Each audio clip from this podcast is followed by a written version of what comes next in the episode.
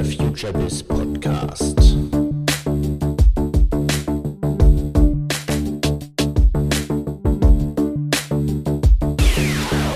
Herzlich willkommen zum FutureBiz Podcast. Mein Name ist Andreas Bersch, ich bin Gründer der Berliner Digitalagentur Brandpunkt und des Businessblog FutureBiz. Heute sprechen wir mit Arne Wolter. Arne ist Chief Digital Officer bei Grunan Jahr und dort für das Digitalgeschäft von Grunan Jahr zuständig und auch für die digitale Transformation.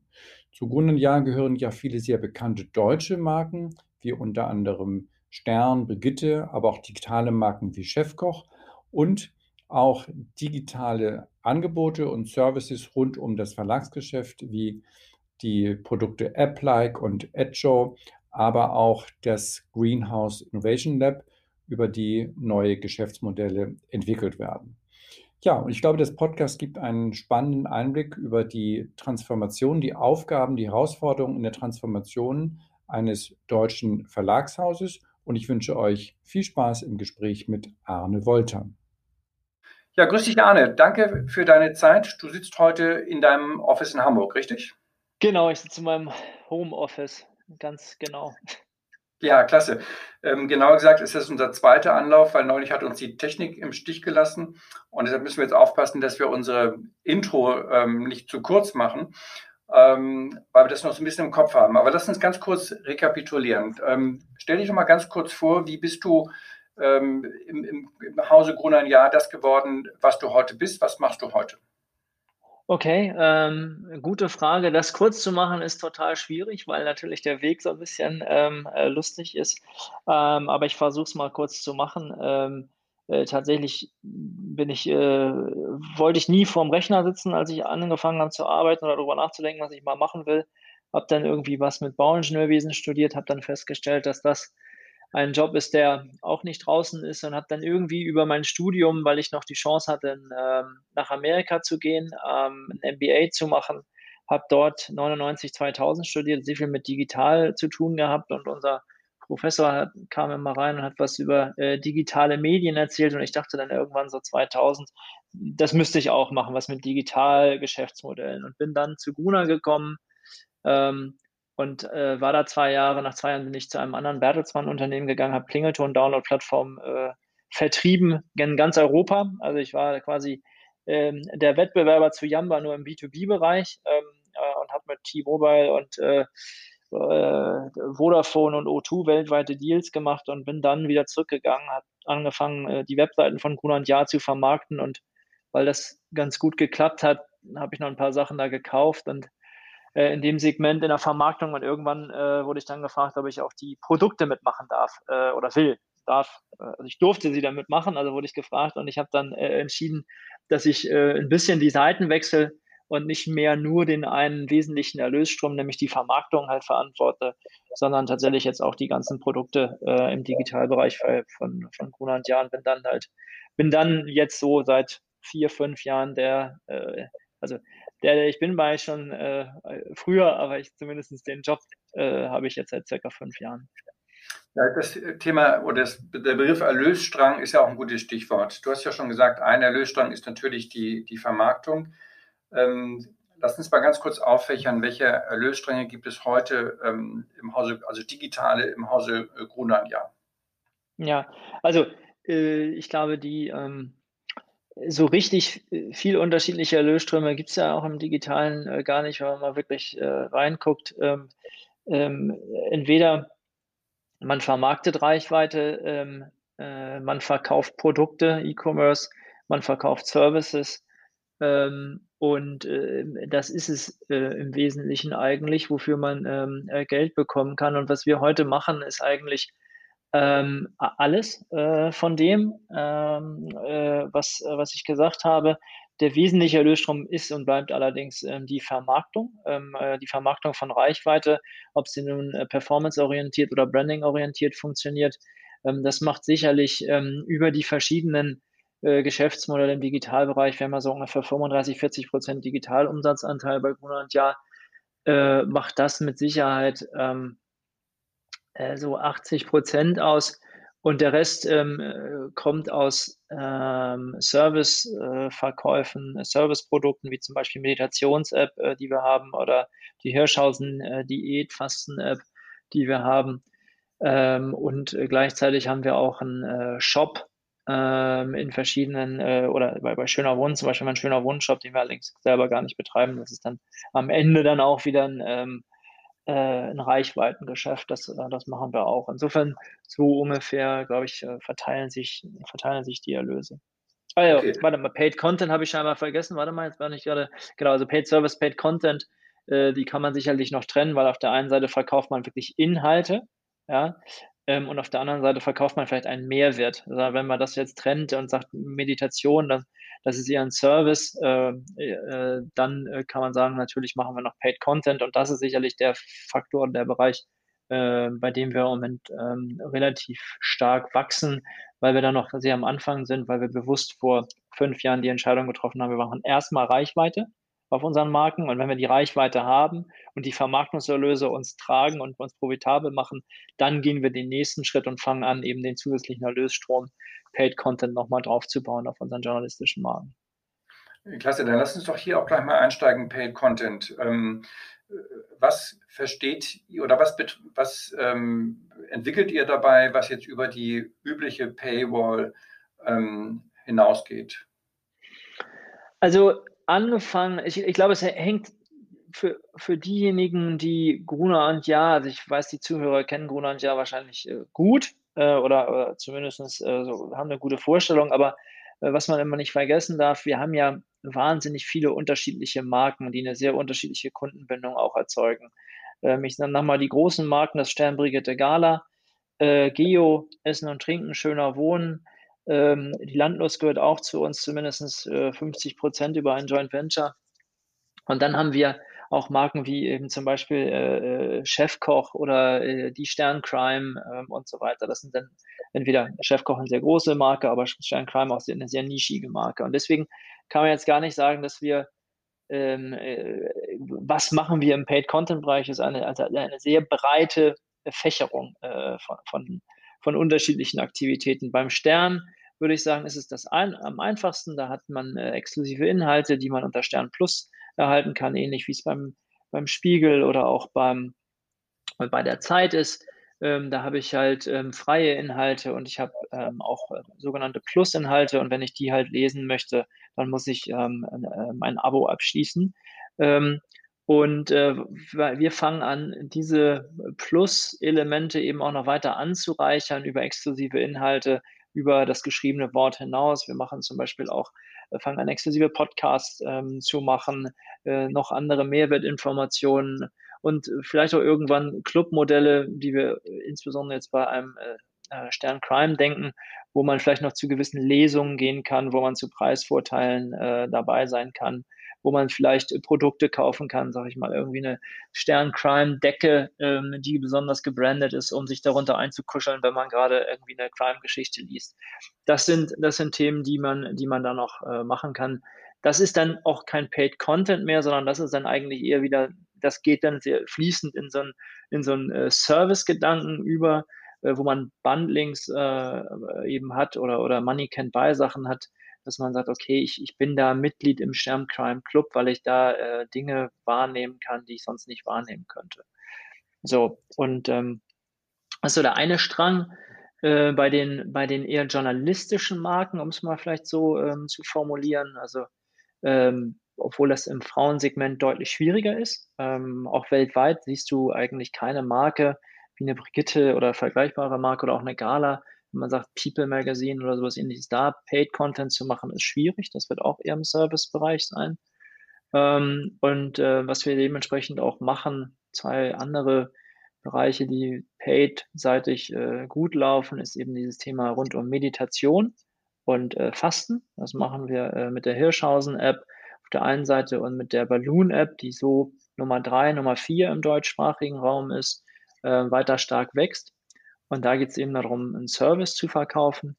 Und äh, eine andere spannende Geschichte, die bei uns sehr ordentlich äh, wächst. Wir haben als fast 80.000 Abonnenten beim Chefkoch äh, Digitalangebot, die tatsächlich für die Werbefreiheit von Chefkoch auf der einen Seite und äh, Mehrwert, äh, Mehrwert nutzen noch bezahlen, wie zum Beispiel eine Premium-Suche, eine Zutatensuche, eine Offline-Verfügbarkeit. Und das ist ein Thema, also da sieht man eben äh, weniger journalistische Inhalte, die man da eben tatsächlich anbietet, sondern einfach einen Zusatznutzen ähm, für Heavy-Nutzer oder so ähnlich. Ähm, das ist ein, und da sehen wir tatsächlich fast auch mehr Wachstumschancen, ähm, weil insbesondere äh, ein Chefkoch hat halt ähm, äh, mehr als viereinhalb Millionen Nutzer äh, monatlich in der App, ähm, die tatsächlich auch in der Regel äh, mal mindestens äh, alle zwei Tage die App benutzen. Also die sich aktiv entscheiden, auf diese Kochmütze zu drücken. Das ist schon enorm und da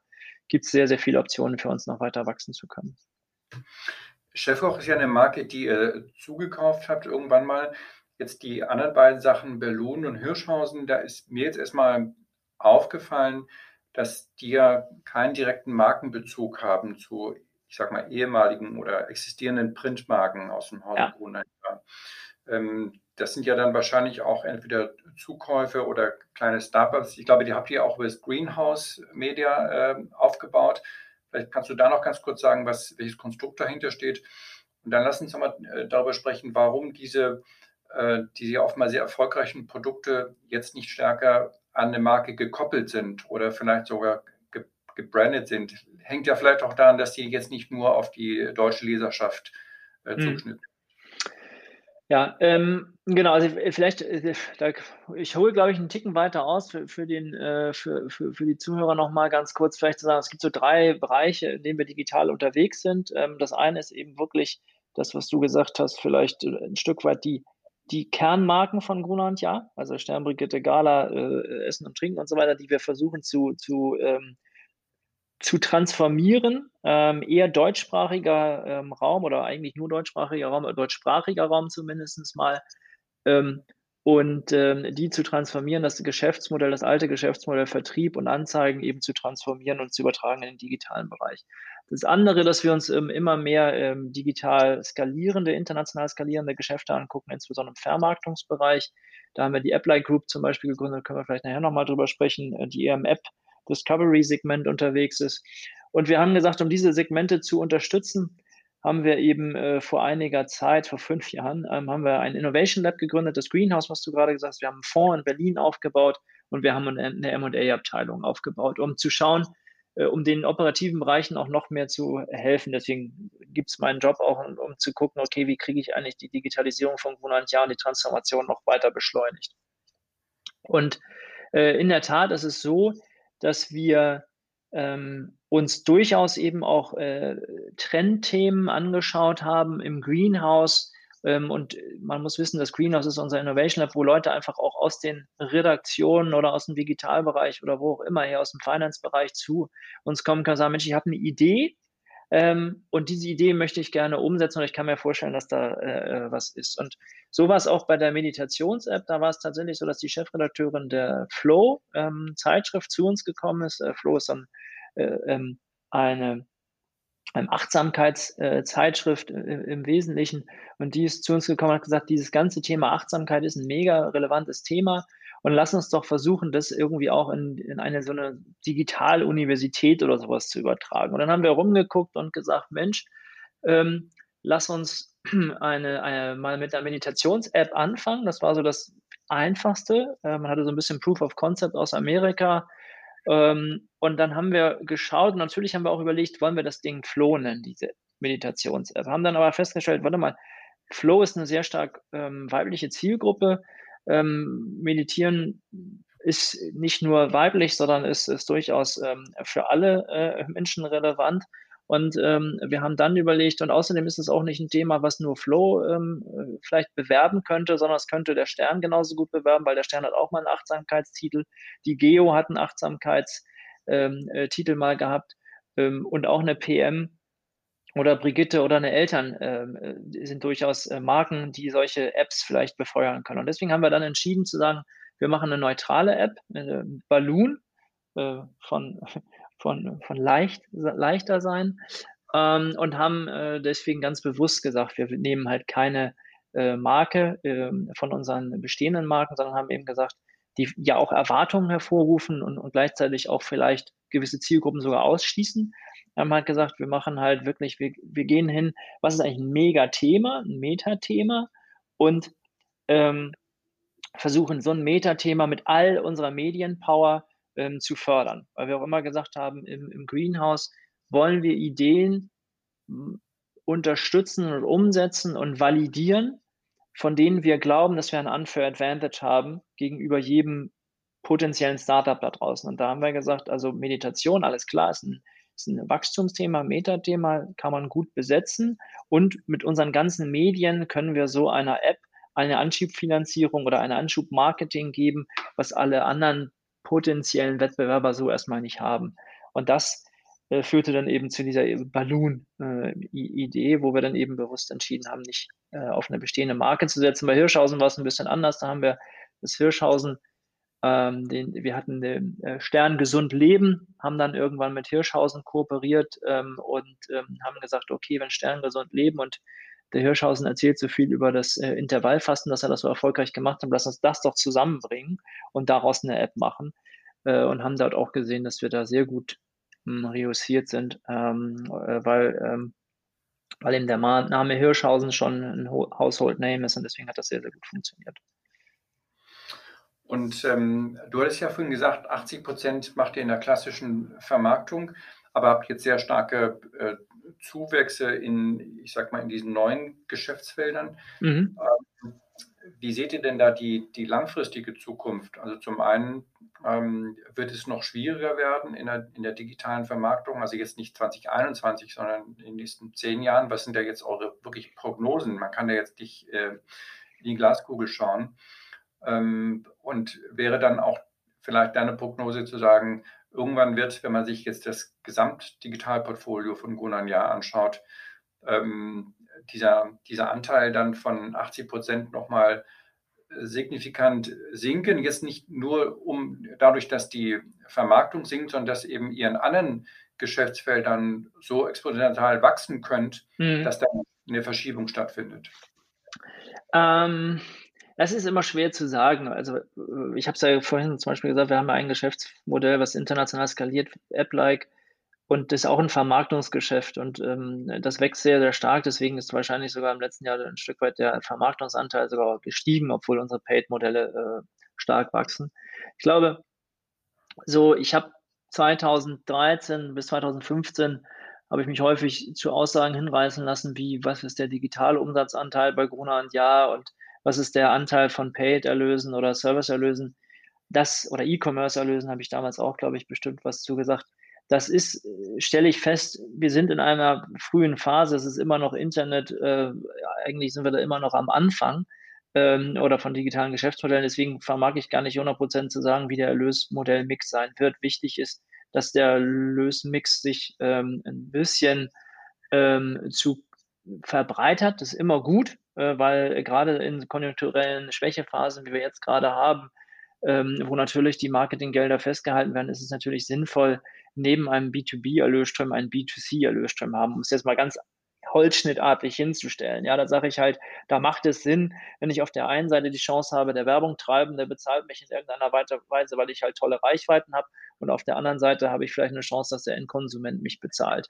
Ähm, schlussendlich in einer extrem äh, makroökonomischen Krise würden natürlich beide äh, Erlösmodelle irgendwann nicht mehr funktionieren, das muss man auch sagen, aber tendenziell kurzfristiger getroffen ist ja immer der B2B-Erlösstrom ähm, äh, über die Vermarktung.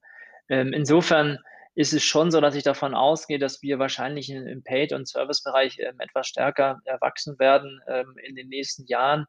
Und über die, was du gerade gesagt hast, über die zehn Jahre mache ich mir ehrlich gesagt gerade nicht gar nicht mehr so viele Gedanken, auch wenn mich ähm, Bertelsmann oder uns natürlich äh, wir als Großkonzern immer so fünf Jahrespläne auch durchaus ähm, einmal im Jahr abgeben ähm, sollen.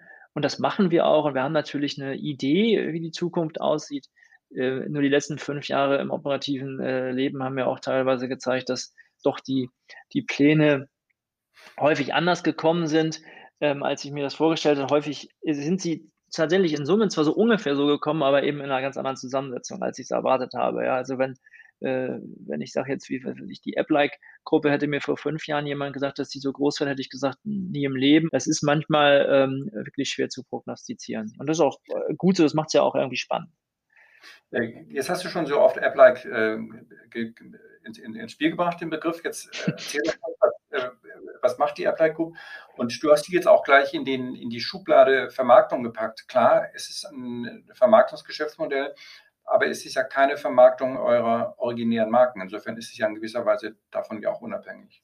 Genau. Also es ist, was, was ihr da überhaupt macht mit der App-like Group. Ja, also das ist tatsächlich ein Thema, was wir äh, historisch gesehen haben wir ja sehr früh, das liegt auch ein bisschen an meiner Klingelton-Vergangenheit, glaube ich, manchmal. Ähm, wir haben ja sehr früh angefangen und sehr, sehr stark 2007 in dem äh, Bereich zu tummeln der Mobilvermarktung. Also damals, als noch, als ich äh, bei EMS angefangen habe, alle noch irgendwie äh, nur in Anführungsstrichen Webseiten vermarktet und ich habe damals schon gesagt, Mobile wird das nächste große Ding. Da war gerade das iPhone auf den Markt gekommen, 2007 vielleicht war es auch 2006, weiß ich nicht mehr genau, aber es war absehbar, dass der Bereich sehr, sehr stark wächst. Und dann haben wir gesagt, wenn da Eyeballs drauf sind, dann müssen wir da auch in die Vermarktung gehen. Und wir haben aber wirklich über Jahre, ich sag mal von 2007 bis 2012 waren wir, die, waren wir sicherlich die reichweitenstärksten Vermarkter im Mobile-Bereich. Für heute sind wir immer noch sehr, sehr stark, also die, die Adelines. Ähm, und haben dann aber festgestellt, dass wir dies mit der Monetarisierung nicht so richtig gut hinkriegen, weil ähm, die Werbung treiben dann immer noch sehr klar und häufig gesagt haben, das ist irgendwie alles zu klein und so weiter und so fort. Und dann haben wir irgendwann 2013, 14 uns nochmal angeschaut, wie kann es eigentlich sein, dass wir pro Nutzer, die wir äh, auf unseren Webseiten haben, irgendwie einen Euro äh, mobil monetarisieren und Facebook eigentlich pro Nutzer 10 Euro. Ähm, und dann haben wir festgestellt, okay, es ist jetzt auch keine wahnsinnige Erkenntnis, aber damals war es schon eine etwas sicherlich eine Erkenntnis, die noch nicht jeder hat. Da haben wir gesagt, okay, das nicht daran, dass halt Facebook einfach wahnsinnig viel über uns Menschen oder Nutzer weiß und eben äh, sehr stark getargetet verkauft. Und deswegen haben wir dann gesagt, okay, wie kriegen wir es eigentlich hin, dass wir auf unseren mobilen Devices mehr über die Nutzer ähm, lernen oder mehr über die Nutzer wissen, sodass wir auch tatsächlich viel stärker getargetet verkaufen können. Weil, das weißt du auch, Sternbrigitte Gala, also bist du erstmal finanziell nicht eingeloggt, das heißt, wir wissen erstmal nicht, wer du bist äh, und haben dann gesagt, okay, wir machen mal, also versuchen über eine Art Spieleapplikation ähm, herauszufinden, äh, das oder zu äh, hinzubekommen, dass die Nutzer sich registrieren und wir den Nutzern dann ähm, Spiele empfehlen, die sie downloaden. Und äh, du registrierst dich halt deswegen, weil du die richtigen Spiele empfohlen haben möchtest. Und dann haben wir das so gemacht und getestet und getestet und in einem Jahr haben wir dann irgendwann festgestellt, alles klar, wir kriegen es hin, ähm, eine sogenannte äh, Content Recommendation oder App Recommendation App zu bauen, die wir distribuieren können.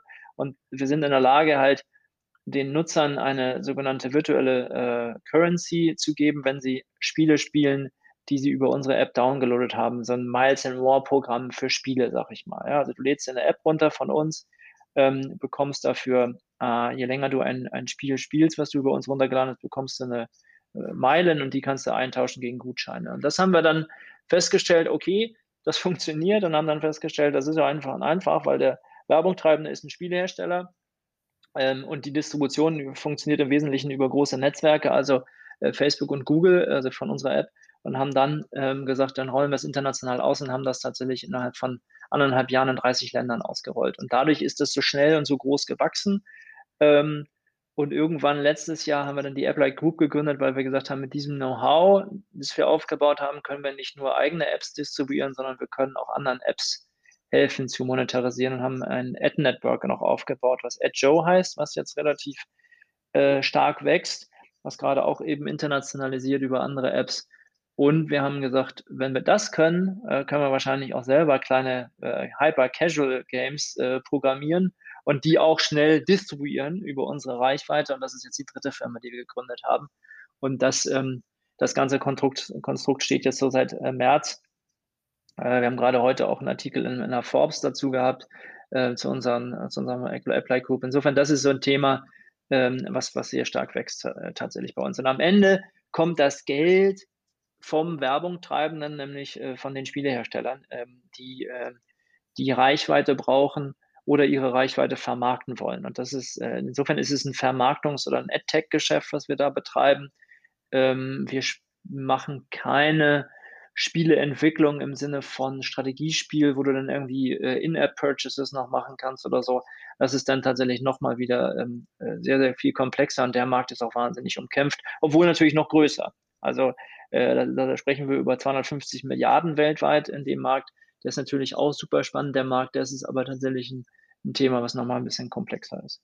Ist komplex und ihr geht ja dann noch in Wettbewerb zu euren aktuellen Kunden. Absolut, genau. Das würden wir im Moment erstmal nicht machen, ähm, aber never say never. Also äh, wir, äh, wie gesagt, äh, wir, wir, gehen im Moment ja auch zum Wettbewerb zu, ähm, zu äh, Netzwerken, wo wir selber früher eingekauft haben, weil wir selber ein Netzwerk jetzt aufbauen. Das ist schon ein Thema, was wir machen, was wir, weil wir es spannend finden und weil es international skaliert, weil, weil, wie gesagt, das Mediengeschäft für uns ähm, eben die Monetarisierung von, von lokalen Reichweiten ist super, das macht auch Spaß und das ist auch toll, aber es wird eben schlicht und ergreifend nicht ganz ausreichen, um die äh, wegbrechenden Erlöse oder wegschmelzenden Erlöse im, im klassischen Printbereich ähm, zu ersetzen. Und deswegen haben wir gesagt, wir müssen auch international skalierbare Modelle uns anschauen. Das ist schon, schon relevant. Und ähm, wenn man sich anschaut, äh, was sind die großen Player, das ist auch hier im Podcast sicherlich keine Neuigkeit, da sind nun mal international skalierbare Plattformen. Insofern ähm, jetzt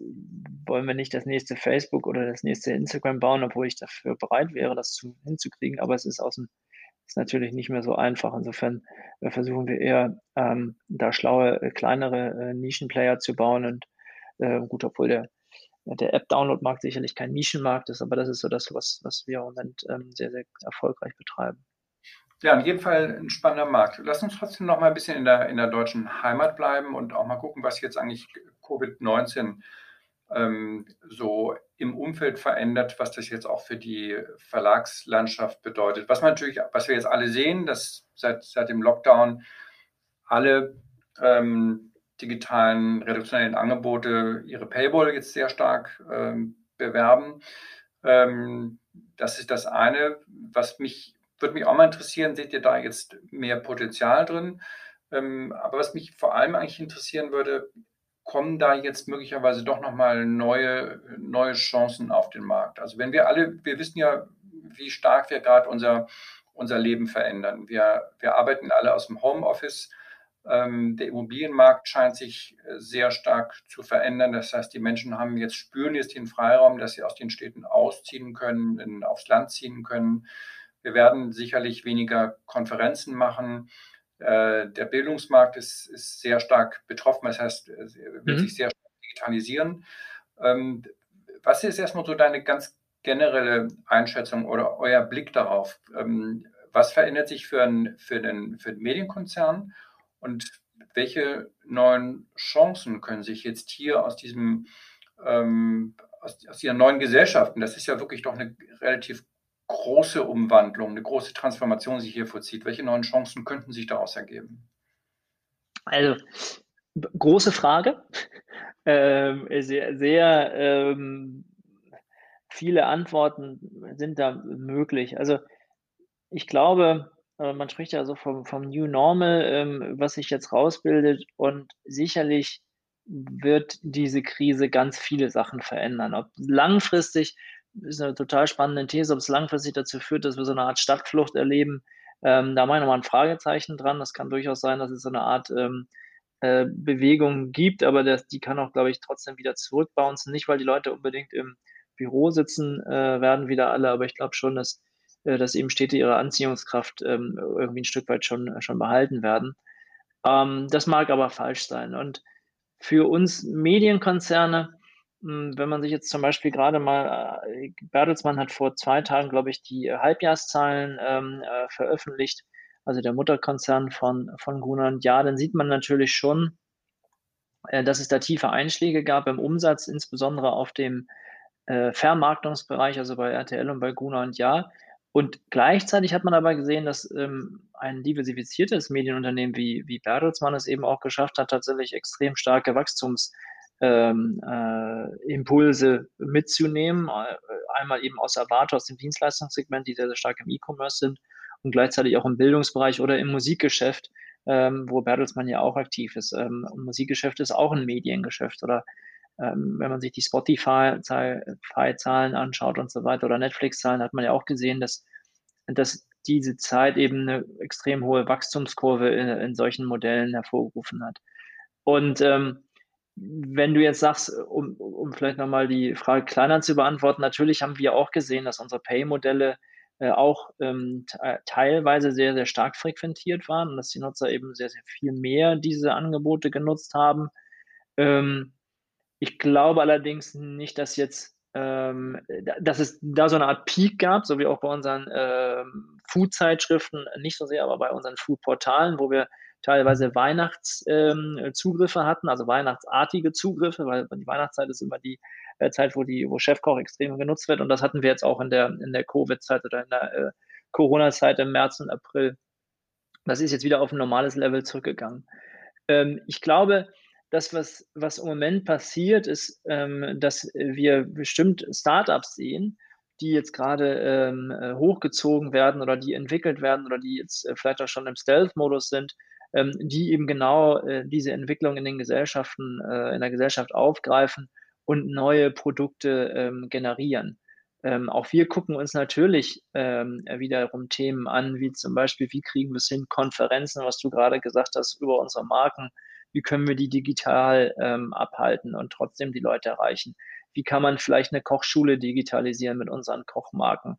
Ähm, wie kann man äh, Kochschule, Kochkurse machen? Und ähm, da gibt es so einige Ideen, die wir im, im Petto haben tatsächlich, wo wir uns anschauen, okay, wie kann man ähm, aus dieser Zeit eben neue Geschäftsmodelle generieren und ganz viel von den Ideen werden auch, glaube ich, in den nächsten äh, zwölf Monaten noch kommen. Und die ähm, Medien an sich haben ja eigentlich von der Reichweite so und so alle davon profitiert. Also es hat ja durchaus gezeigt, diese, diese Krise, dass es eben eine gewisse Orientierung durch die Medien für die Menschen gegeben hat. Ähm, und das war wichtig. Also hätten wir nicht so eine breite oder so eine Medienvielfalt in Deutschland, dann hätten wir, glaube ich, ähm, ein deutlich größeres Problem gehabt und ähm, wären wahrscheinlich auch schlechter durch die Krise gegangen. Insofern, glaube ich, ist das Thema Medienvielfalt und auch qualitativ hochwertige Medien zu haben, ist schon ein gutes,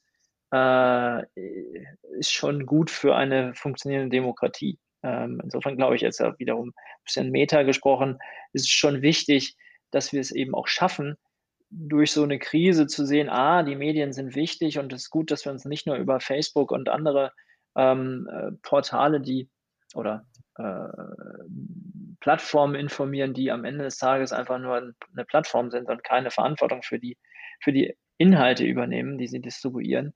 Es ist schon gut, dass wir gesehen haben in dieser Krise, okay, Medien sind relevant und es ist auch relevant, ähm, dass die gut gefundet sind und dass wir Menschen verstehen, okay, das ist ein Erlösstrom vielleicht sinnvoll ist, der heißt, ich habe Vermarktung und gleichzeitig äh, muss ich aber für einige Inhalte auch im Internet bezahlen, wenn ich halt will, dass sie äh, hochwertig sind. Und ich glaube, das ist schon etwas, was uns die Krise so ein bisschen gelehrt hat und ich, das glaube ich auch, dass wir das mitnehmen können. Und ähm, das wird eher Bezahlmodelle einen Tacken einfacher machen für die Zukunft. Das ist jedenfalls meine Erwartungshaltung. Ja, mit, mit Sicherheit. Äh, du hast ja gerade ein ganz großes Stichwort genannt, Medien und Demokratie. Ich würde auch nochmal etwas kleines Stichwort äh, einführen, äh, das, das, das, Stichwort Bildung, was, was mich persönlich auch sehr interessiert. Hm. Ähm, ihr, ihr, gehört ja zu Bertelsmann. Bertelsmann hat ja sehr früh in dem Bereich experimentiert. Ich glaube, eine der der frühen Plattform Skojo, habe ich irgendwie neulich am Rand gelesen, ist jetzt endgültig, glaube ich, verkauft worden oder eingestellt worden. War ja ein sehr frühes Experiment von Bertelsmann in der digitalen Bildung. Ja. Ähm, wie spannend ist, ist das für euch? Also auch da gibt es ja durchaus ähm, jetzt, ihr seid ja auch im Spiegel beteiligt. Äh, Spiegel hat ja eine Kooperation mit einer Hochschule, äh, wo eine äh, Spiegel-Akademie angeboten wird. Die, die Zeit hat eine Akademie. Mhm. Du sagst gerade digitale Kochschule. Wie, wie, welchen Stellwert äh, spielt bei euch das, das, das Thema Bildung, wo wir ja in Deutschland einen extremen Rückstand haben äh, in Bezug auf digitale Bildungsangebote auf allen, auf allen Ebenen? Nicht? Das ist die Schule, das ist jetzt sicherlich nichts für ein, für ein Verlagshaus, das ist die Hochschule auch nicht. Aber wir haben dann noch das sehr, sehr große Segment der, der beruflichen Bildung oder Weiterbildung. Mhm. Ähm, allein in Deutschland ein Markt, der ungefähr 33 Milliarden äh, umfasst. Also da ist ja relativ äh, viel los. Ist das für euch, ist das für euch ein Szenario, mit dem ihr euch auch beschäftigt? Also, mh, hm, wenn du jetzt unterschiedliche Antworten, glaube ich, ähm, darauf. Also dieses ganz große Spiel, sage ich mal, in Richtung ähm, Bertelsmann, respektive wir, wir gucken uns eine globale Weiterbild einen globalen Weiterbildungsmarkt an und machen äh, größere Investitionen. Ich meine schon national erstmal. Nicht? Genau, genau, deswegen, also dieses Thema, ja, ja. also äh, was, was Bertelsmann macht, ist eben, äh, äh, Bertelsmann hat sehr früh in Summe gesagt, pass auf, das ist ein Markt, der ist total interessant. Ähm, dann haben wir Skojo gegründet. Äh, zufälligerweise sind auch Leute von Amato Mobile, also da, wo ich äh, Klingeltöne gemacht habe, hingegangen. Das ist ein super spannendes Geschäft gewesen. Da war too early. Also da kann man ganz klar sagen, der Ansatz war super, also super durchdacht, technologisch, alles mega. Aber ähm, eben das schulische Curriculum, ähm, ich glaube 2005 oder so, schon auf den Markt zu bringen, ähm, das, äh, das war zu früh. Ähm, und jetzt hat man äh, ja äh, mit Bertelsmann, mit der Bertelsmann Education Group ähm, tatsächlich einen sehr, sehr erfolgreichen Arm gegründet und da haben wir in Amerika was gekauft und, und so weiter. Das ist, das, ist, das ist sicherlich schon ein globaler Trend, den wir wahrnehmen als Konzern. Und ähm, in Deutschland ähm, ist es so, dass wir uns ähm, im Moment ähm, natürlich mit Marken wie Geolino oder so irgendwie auch so ein bisschen peripher mit diesem Thema beschäftigen.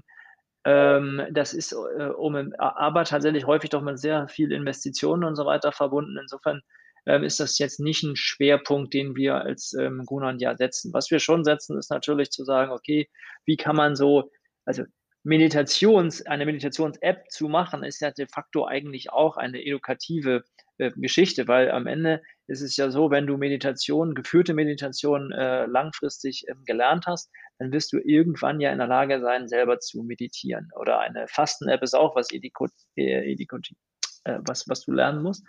Ähm, und in, insofern, glaube ich, sind wir ein Stück weit ähm, da schon aktiv. Ähm, und was du gerade gesagt hast, eben äh, verschiedene Events oder, oder Kochschulen und so, das ist schon ein Thema, aber es ist, das ist dann eher nischig. Also, dass wir jetzt hingehen und sagen, wir machen äh, eine, eine Coding School oder wir machen eine äh, für, für Grundschüler ähm, äh, Vorschule oder sowas ähnliches mit Apps. Ähm, das ist im Moment nicht unbedingt geplant, obwohl das ein spannendes Segment gewesen wäre, vielleicht auch da zu investieren in solche Apps rein. Das haben wir aber nicht fokussiert äh, früh genug gemacht, glaube ich. Das hätte man vielleicht sogar einen Ticken früher machen sollen. Obwohl der Markt natürlich jetzt gerade in der Corona-Zeit irre abgegangen ist. Ja, der, der Markt sieht an und vor allem dahinter liegt ja eigentlich ein, ein, Modell, was ja auch euer Modell ist, das Modell der Subskription. Nicht? Letztendlich, ihr seid ja auch genau. ähm, immer ein Subskriptionsanbieter. Und das äh, passt ja eigentlich gut zu einem Verlagshaus. Also digitalen Content über Subskriptionsmodelle zu, zu verkaufen. Ja. Ähm, und dann eben in Kombination mit, mit der Kraft der Marke. Ähm, das ist jetzt ja für jeden, für einen Außenstehenden wie mich erstmal klingt das ja eigentlich sehr nach einer großen Chance zu sagen, ich habe eine, habe eine sehr starke Marke, ob das jetzt ähm, äh, schöner Wohnen ist oder, oder Eltern oder Brigitte und baue jetzt auf dieser Marke ähm, eben digitale äh, Subskriptionsdienste auf, ähm, scheint einem Außenstehenden eigentlich erstmal ein logischer Schritt zu sein. Ja, genau. Also ich, ich glaube jetzt, äh, also jetzt, ähm, das ist ja durchaus etwas, was wir äh, machen äh, in, in verschiedenen Bereichen, dass wir schon Subskriptionsdienste aufbauen wollen. Also erstmal natürlich bezogen auf die äh, Markeninhalte. Und ähm, das kann natürlich bei Schöner Wohnen, kann das vielleicht ein Einrichtungsberater äh, sein und so weiter. Das sind viele Sachen, haben wir tatsächlich, das, das kriegt natürlich, kriegt man auch nicht immer mit. Ja, das ist vielleicht auch das Problem dann von uns. Ähm, aber viele Sachen haben wir auch ausprobiert. Wir haben bei Kapital haben wir äh, Vermögensberater ausprobiert. Wir haben bei Kapital jetzt sogar tatsächlich gerade auch eine ähm, Vermögensberatungs-App, äh, Smart Money heißt die, ausprobiert. Das sind viel, häufig Themen, die tatsächlich ähm, sich total naheliegend anhören. Ähm, und das muss man machen.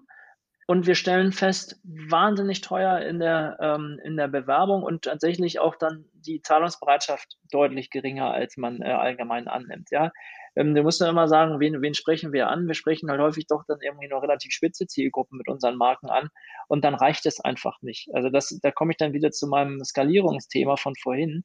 Es gibt einfach viele Geschäftsmodelle und App-Geschäftsmodelle insbesondere, die nicht ausreichend groß sind, dass sie nur im deutschsprachigen Markt äh, reussieren können. Ähm, jedenfalls nicht, wenn du tatsächlich ein wettbewerbsfähiges Produkt bauen willst. Ähm, das weißt du selber. Du hast halt mal mindestens zwei Plattformen, die du bedienen musst. Klar kann man die mit React Native oder Flutter irgendwie äh, mit einer Technologie bedienen, aber nichtsdestotrotz, du musst halt viel Marketing ausgeben, um tatsächlich überhaupt gesehen zu werden äh, mit so einem Produkt, weil das weißt du auch, wir haben äh, in den App Stores halt äh, massiv viele äh, Angebote und da Sichtbarkeit zu bekommen, ist schwierig. Da hilft die Marke leider auch nicht, sondern hilft erstmal nur Marketinggeld. Ähm, insofern vieles von dem, was wir da probiert haben, würde ich sagen, hat nicht geklappt und wir sind ja äh, auch nicht besser als jedes Startup, ähm, haben wir vorhin kurz schon mal touchiert. Es ist halt am Ende schon so, du musst halt zehn Sachen ausprobieren und, eins kommt ins Ziel äh, und teilweise, wenn du natürlich noch ähm, enger um den Marken herum guckst, ist es vielleicht sogar eher, du musst 20 Sachen ausprobieren, um, um eins kommt ins Ziel. Und so ist es bei uns auch. Wir haben in den letzten Jahren sehr, sehr viel ausprobiert. Wir haben mit Delinero äh, auch einen Weinshop oder einen Lebensmittelshop gemacht, weil wir gesagt haben, mit Essen und Trinken und mit Chefkoch haben wir die Reichweite und wir kennen die Nutzer und nicht und, und trotzdem haben wir es nicht geschafft, ähm, das tatsächlich äh, vernünftig an, am Markt zu platzieren. Und selbstkritisch muss man immer sagen, man hat teilweise sich, ähm, man hat den, äh, man hat gehofft, dass wir die, die, die Marketingkosten äh, senken können und die, so die Kundenakquisitionskosten senken können. Das stimmt auch. Und nichtsdestotrotz ist so ein Logistikgeschäft eben trotzdem einfach ein Logistikgeschäft und kein Mediengeschäft. Ähm, und auch ein, ein App-Inhaltegeschäft äh, ist dann doch ganz schnell ähm, ist es eigentlich kein, ist es, dann ist kein Mediengeschäft, äh, weil es nur weil es App-Inhalte sind, sondern ist ganz schnell ein äh, Performance-Marketing-Geschäft äh, und ein Technologiegeschäft, nämlich ich muss das beste Produkt bauen. Und ganz zum Schluss ist dann äh, der Inhalt teilweise erst entscheidend. Insofern, da muss man immer sehr, sehr genau aufpassen, ähm, was ist eigentlich äh, Kernkompetenz. Ja, also du hast ja gesagt, wir haben Chefkoch dazu gekauft, das stimmt, wir haben Chefkoch 2007 gekauft und am Ende ist das eine, ähm, eine Rezeptdatenbank gewesen, die als Test gestartet ist. Und äh, was dann die Kernkompetenz über lange Zeit war, war SEO ähm, und war ähm, äh, der User-Generated Content, der von externen Nutzern eingestellt wurde. Ganz im Gegenteil dazu, was Gun und Ja gut kann, ähm, ist nämlich extrem hochwertige eigene Rezepte zu kreieren und die äh, schön zu fotografieren und in Heften abzulichten ähm, das sind zwar komplett unterschiedliche Fähigkeiten. Ähm, und was auf den ersten Blick aussieht, die machen Rezepte, äh, und das müsste man doch eigentlich einfach übertragen können, stellt man fest, das sind ganz unterschiedliche Kompetenzen. Und wie gesagt, das, äh, das haben wir festgestellt. Das ist eins meiner Lieblingsbeispiele, wo die meisten Leute wahrscheinlich sagen, naja gut, da kommt man jetzt nicht sofort drauf, ist aber eben eins unserer wirklich hochgradig profitabelsten Geschäfte ist. Äh, man hat äh, vor 20 Jahren, glaube ich, war das jetzt, ich glaube, es war dieses Jahr 20 Jahre, wir haben vor 20 Jahren angefangen, schöner Wohnen Farben zu verkaufen. Geh in den Supermarkt, äh, nicht Supermarkt, geh in den Baumarkt und du siehst halt überall äh, die schöner Wohnen Farben. Du siehst heute auch ähm, äh, Teppiche von schöner Wohnen und Tapeten ähm, äh, und äh, Fußbodenbelege. Und das ist tatsächlich ein extrem tolles Geschäft und extrem profitabel für uns, weil eben die starke Marke verbunden mit einer Kompetenz dann dazu geführt hat, dass wir in der Lage sind, Farben zu zu verkaufen. Das Lustige ist, die Farben verkaufen ja nicht wir, sondern die verkauft Brillux und die produzieren die auch.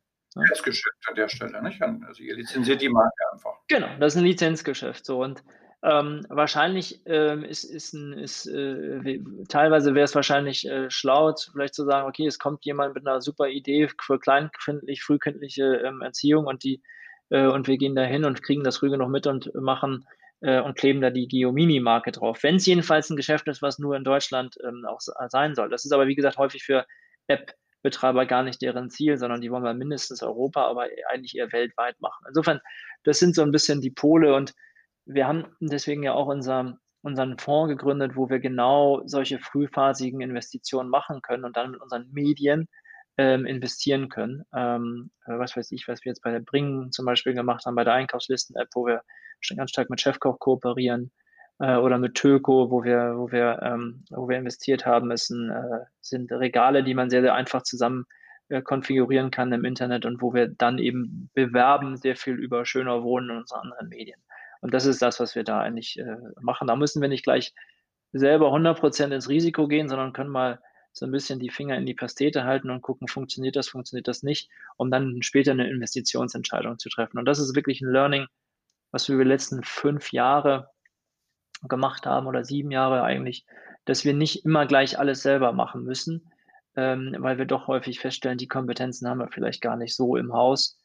Ähm, und da kann man erstmal gucken, ob unsere Marken überhaupt funktionieren, weil das, was vordergründig manchmal total klar ist, äh, dass unsere Marken dafür stehen müssten, die stehen halt eher für eine viel frühere Phase in der Kaufentscheidung und weniger für eine spätere. Ja, es war ein, ein super Rundgang. Ich glaube, ich könnte noch eine Stunde mit dir sprechen, aber wir sind bei 45 Minuten und das ist ja mal so der kritische Punkt in, in, einem, äh, in einem Podcast. Ja, stimmt.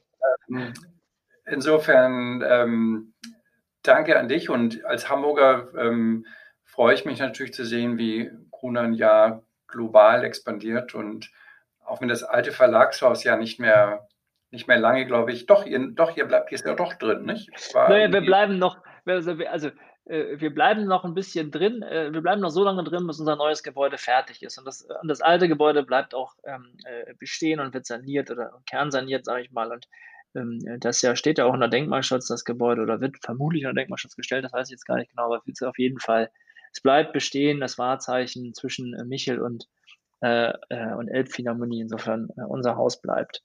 Was, was, ja das Hamburger Stadtbild wirklich verändert, muss man sagen. Das war ja vorher ein, ein industrielles Brachland, nicht? wo man sich kaum durchgetraut hat, bis äh, Gunnar Jahr das Verlagsgebäude dort gebaut hat. Hafenstraße, ja.